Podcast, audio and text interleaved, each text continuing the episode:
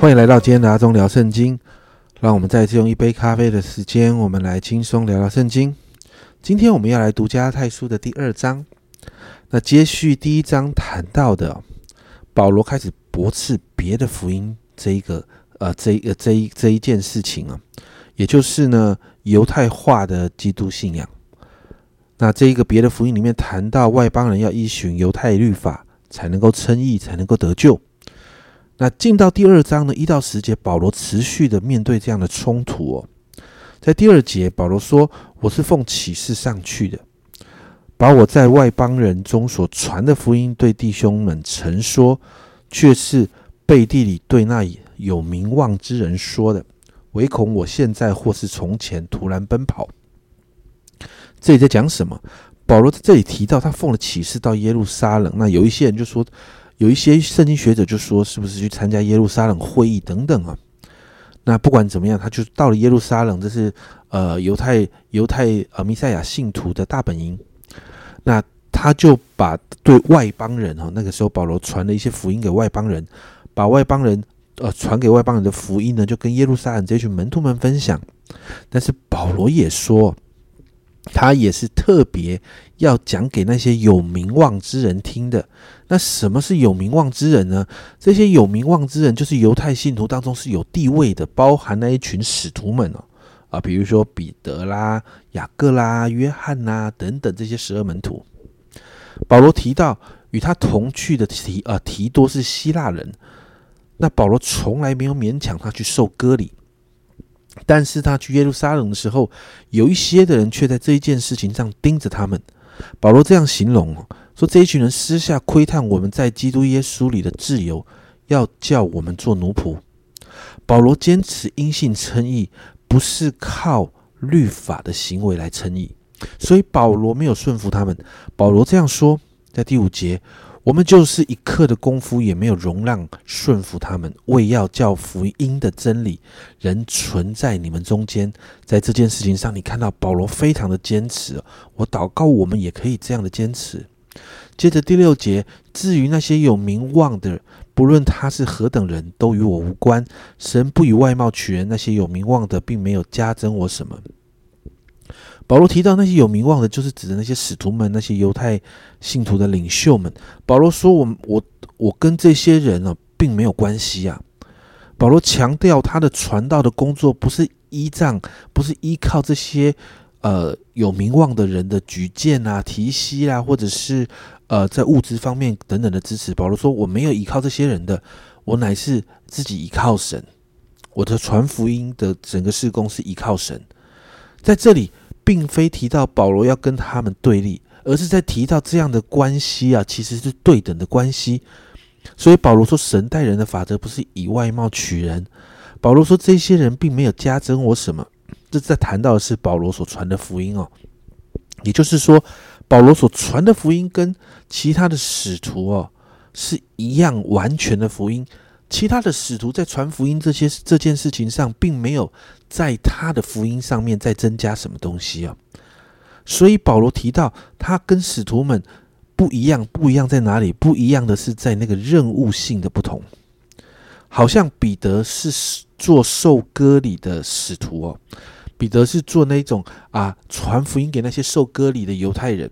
所以彼得是做这个部分的使徒，传福音给犹太人；而保罗被呼召，就成为外邦人的使徒，要传福音给外邦人。而且呢，保罗也提到教会的领袖彼得、雅各还有约翰，也和他行了右手啊右手相交之礼。这代表的是一种接纳，也代表是一种认同，认同保罗他在外邦所做的这样的事情。但就算是这样，保罗仍然持续坚持着。真理的原则，在十一到二十一节，保罗就提到他去指责彼得的这样的一个事件。原因是因为彼得原本跟一群外邦人吃饭，那从耶路撒冷有一群犹太人来到这个地方的时候呢，彼得就跟那群外邦人分开了。为什么彼得会分开哦？其实，在当时犹太人是不太与外邦人同桌吃饭的，因为。犹太人有许多境界的食物，就是哪些食物洁净或不洁净，他们是有这种规定说不要吃，但是外邦人没有哦。那而且他们有强烈的优越感，所以犹太人是不喜欢跟外邦人吃饭，觉得外邦人脏啊，他们觉得外邦人是不配的。那彼得呢？既然已经认同这些在基督里的外邦信徒，而且彼得愿意跟他们一起吃饭，就代表彼得已经接纳了这些人。可是当耶路撒冷的犹太信徒来的时候，经文说彼得因为害怕这一群犹太信徒的议论，就跟这个跟这些外邦信徒就分开了，就不跟他们坐在一起了。彼得做出了一个自相矛盾的事情。然后你看到经文在十三节这样说，其余的犹太人也都随随着他装甲，甚至连巴拿巴也随火装甲。你就看到一个信徒的领袖这样做，其余的人也就跟着这样做。而这样的事情看在保罗的眼中是不对的。保罗提到这个福音的真理是不合的，因此就直接指责彼得。接着保罗在十五到十八节，保罗跟众人解释到底什么是福音的真理。保罗提出两个部分：第一个，没有人，没有一个人能够因着行律法称义的。保罗强调，人称义不是因行律法，乃是因为相信耶稣基督。第二个，保罗说，因信称义里面那个义不是根据人的行为得到的，是因着相信耶稣，也就是是本乎恩典，也因着相信耶稣可以称义。所以保罗谈到，如果我们寻求在耶稣基督里面称义，而我们如果还是个罪人，也就是说，啊，耶稣所做的不够，我们还得要多做一点什么。保罗保罗就说，这个事情是有问题的。难道耶稣来是没有办法处理罪吗？难道耶稣来还使人在那个犯罪里吗？保罗说，绝对不是这样的吧。所以在十八节，保罗提到。他素来所拆毁的，他到底拆毁？从以前到现在，他在拆毁什么？保罗说，就是拆毁那个凭律法称义的假道理。所以保罗说，如果他重新建造了这一个他过去一直在拆毁的这一个假的真理，那么他就是一个犯罪的人。最后，在十九到二十一节，保罗提到，好像与耶稣同定十字架，因此向着律法，他就是死掉的；但是向着神，他却是活的。保罗这样说，在二十节，我已经与基督同钉十字架，现在活着的不再是我，乃是基督在我里面活着，并且我如今在肉身活着，是因信神的儿子而活。他是爱我，为我舍己。因此，保罗在这里提到，如果称义是可以靠着律法得到，那么耶稣就白死了。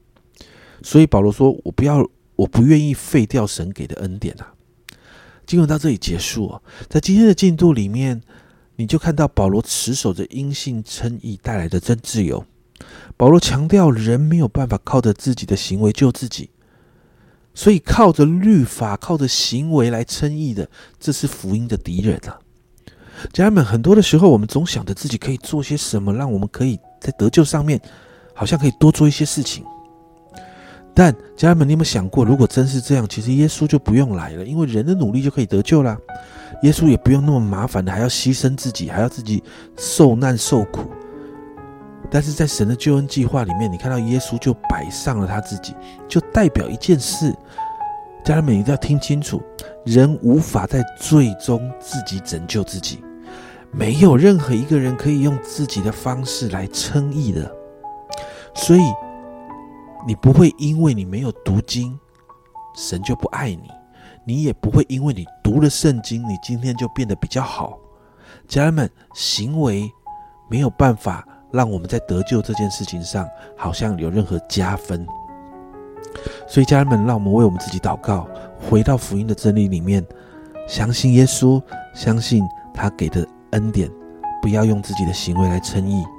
家人们，这样我们的生命才可以见到真的自由啊！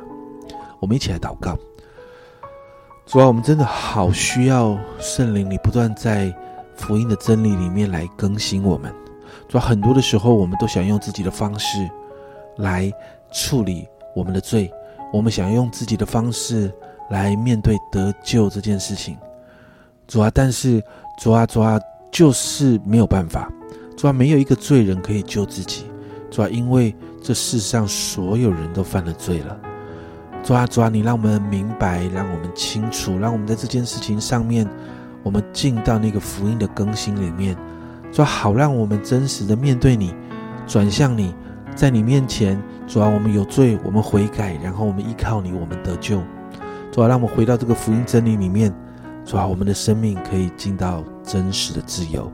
谢谢主，这样祷告，奉耶稣基督的圣名求，阿门。亲爱的家人们，行为称义是行不通的，所有人都在罪里面，而且没有一个罪人可以拯救自己，只有耶稣的救恩可以让我们称义的。